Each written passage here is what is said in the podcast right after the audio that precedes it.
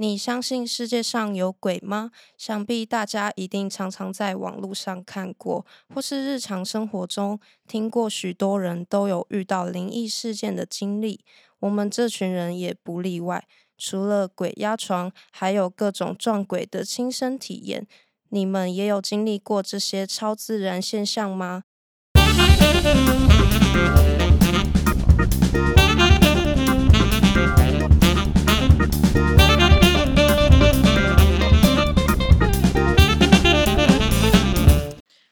家好，我们是青年锐利军之初级魔法师系列节目。各位听众好，我们是大一宗教系的学生。接下来要为大家带来的主题是那些年我们亲身体验过的灵异事件。我是今天的主持人 Vivian，待会将会由我和其他六位伙伴。一起参与我们今天的主题，他们即将为我们道来他们各自所经历过的故事。我们请他们向各位打个招呼。首先欢迎妮娜。嗨，大家好，我是宗教系一年级的妮娜。再来是骨灰。嗨，我是骨灰。接下来是琪琪。大家好，我是琪琪。欢迎 Ava。听众好，Vivian 好，我是宗教系大一的学生 Ava。雨辰。大家好，我是宗教系一年级的雨辰。最后是佩晨。大家好，我是佩晨。介绍完毕，接下来就把麦克风交给伙伴们，听听他们的故事，一起重回事件现场吧。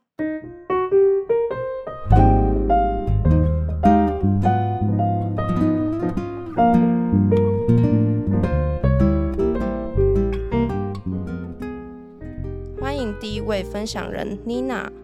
嗨，大家好，我是妮娜，我要来分享我这阵子被鬼压床的经验。大概是今年九月到十一月的时候吧，有好几次醒来时意识清楚，眼睛也能稍微睁开，但是起不了床的经验。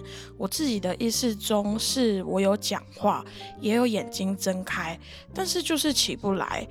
稍作休息之后才比较清醒，真的还蛮可怕的。因为有几次是做噩梦惊醒，起不来的当下，其实蛮害怕的。而且我其实一直在叫我男朋友，但他却听不到，我真的很无助。尤其是第一次发生这种情况的人，一定会吓到的。比如我就是。后续我有和他问问看有没有看到我有什么反应，他说我身体一直抽动和眨眼而已。要是是我看到这个情况，我一定会吓死，看起来超像中邪的。那是睡眠瘫痪吧？压力太大，常常会这样。睡觉有快速动眼期跟非快速动眼期，通常快速动眼期都是在做梦，结果你的大脑醒过来了，身体没办法控制，因为不知道发生什么事，所以开始恐惧啊，然后有幻听或者是幻觉。比较有趣的是，有一个研究发现，自称看过外星人的人跟有睡眠瘫痪症的人重叠率非常高。这个我也有听过，诶。而且当时确实是压力比较大，因为正在准备期中考的关系，而且我确实有被吓到。那我是知道有一种叫做僵直性脊椎炎的疾病，常常发生在睡觉时，严重的时候甚至会躺卧在床上超过六十分钟无法起床的。我认为这个症状跟鬼压床有点像，而且很有可能会遗传哦。想请问妮娜，你的家人有发生过这种情况吗？我妈妈和外婆也有遇过这种情况，诶，但不确定是不是因为这个疾病导致的。我外婆和妈妈是属于那种比较容易感觉到异样的人，比如我妈常常觉得背后凉凉的，我外婆是小时候有直接看到灵异现象的经验。顺带一提，外婆是越南人，外婆小时候在战争时期，当时她在战场上睡觉，就随便拿了一块白布来盖。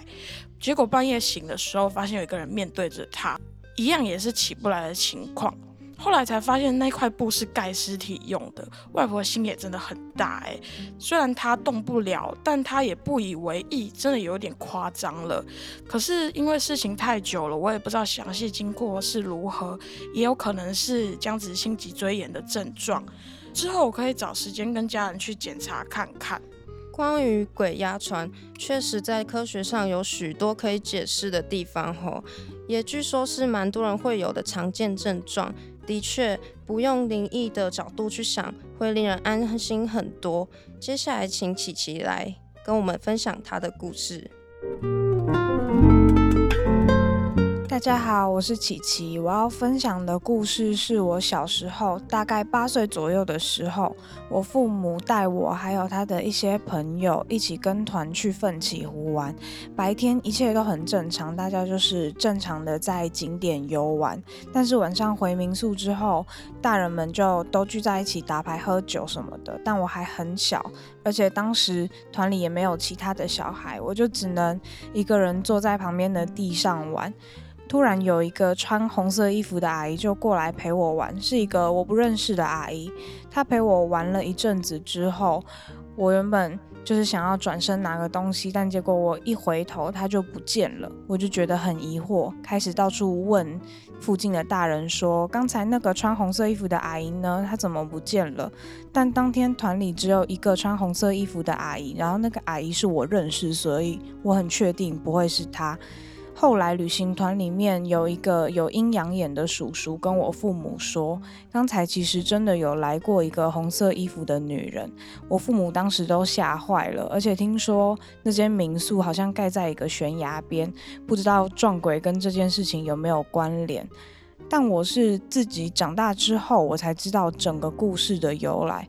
在我父母跟我讲这个故事之前，我其实一直都搞不懂为什么那个阿姨会突然就不见了。这个故事听起来好毛，不过感觉红衣阿姨是好人耶。后来知道她其实不是这个世界的人，你会害怕吗？一开始其实是有一点害怕的，因为毕竟是真的撞鬼了。但后来仔细想想，其实他也只是普通的陪我玩了一下，没有对我做什么不好的事情。我就觉得好像其实也没有很可怕。从另外一个方面来想，他其实也陪我度过了一段有趣的时光。所以现在想起这段回忆的时候，已经不会觉得害怕了。会不会阿姨已经回去睡觉了？有可能哦，但听起来我们是不得而知了。我也听说过颇多类似的事件的，一群人在出游算人数时，怎么算还是多一个，就不敢再算下去了。我想多出来的那个人也想一起玩吧。诶，小孩是不是比较容易有阴阳眼啊？据我所知，雨辰小的时候也和鬼魂有接触过的样子，让我们听听他的故事。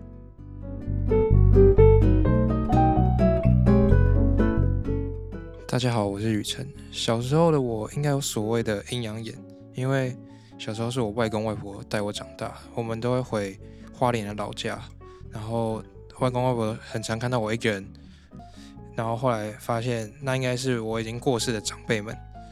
我似乎连家中的第一组都看到过，因为差不多在五岁的时候，我刚搬新家，我就曾经指着角落问我爸说：“为什么那里坐着一个人？”当时可把我爸给吓坏了。哇，地基组诶！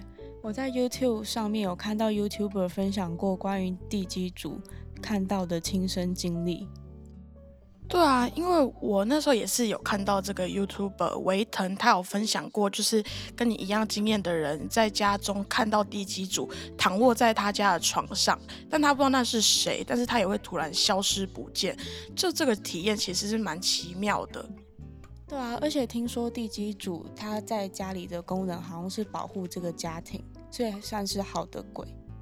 对，没错，地基主通常就是保护家里的，所以我们后来家里都会保持祭拜地基主的习惯。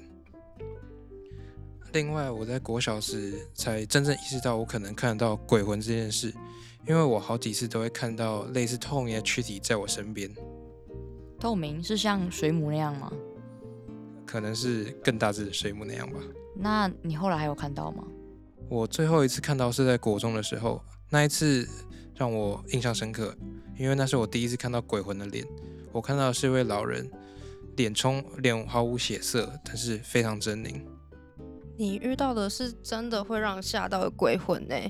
幸好他没有对你怎么样。有点好奇，之后看到那些透明的躯体是什么形状的？是水母吗？还是人形的？可以和我们形容一下。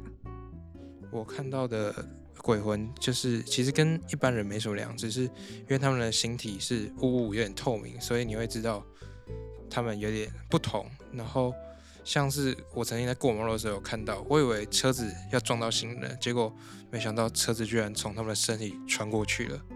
我当下非常惊恐，但是幸好鬼魂并没有对我的生活造成影响。是我的话，因为超紧张，害怕被发现我看得到之类的。Ava 是不是也遇过类似的事呢？接下来请 Ava 说说她的故事吧。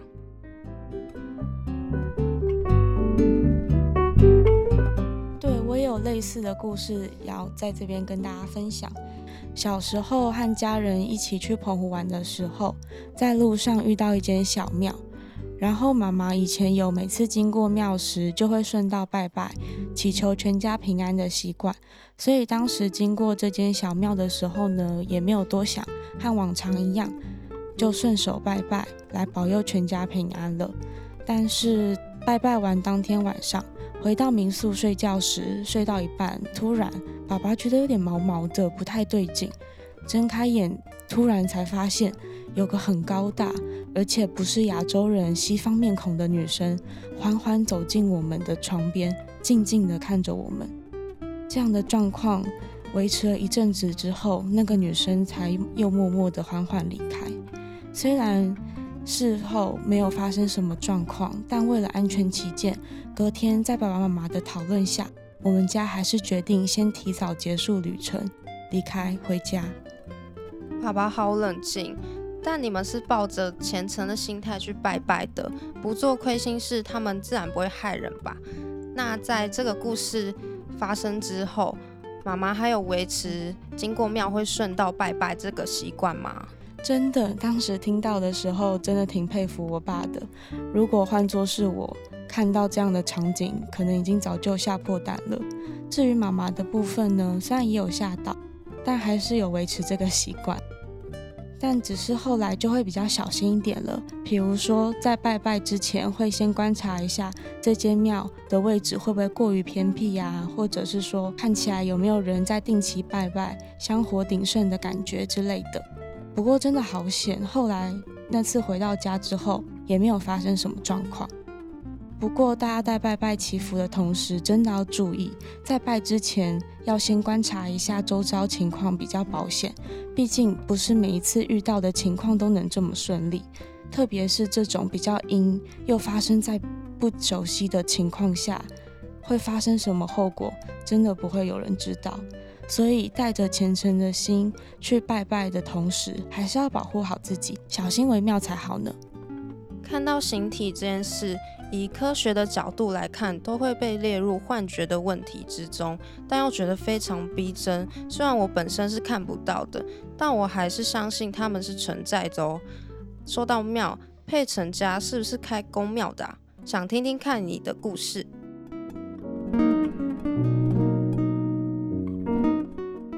对，没错。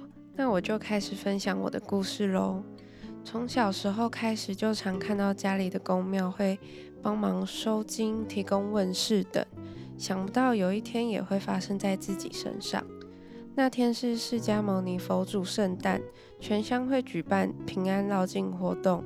当时我在看炸寒单，鞭炮不停止的炸，但我不知道自己已经被吓到了。回家时就眼神涣散，浑身无力，也有昏沉嗜睡的情况。突然就整个人浑身不对劲。我家人看到后就请我到神桌前静坐，帮我收惊。结束后，我能感觉到整个人非常有精神，眼前一亮的感觉，且思绪也很清晰。这时我才知道，原来被吓到是这样的。在整个精神状态上的变化是非常大的。那不同人在不同地方和情况不同时，吓到的程度也会不同，面对的状况也会不一样。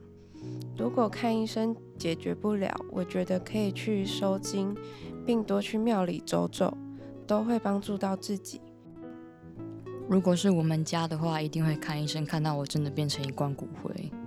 而且我觉得我需要去收惊一下，耶，形容的很贴切耶，我觉得非常神奇。现在在庙宇还是看得到收惊这样服务，我是相信的。但我没有收过惊，想必亲身体验过的人一定更有感触。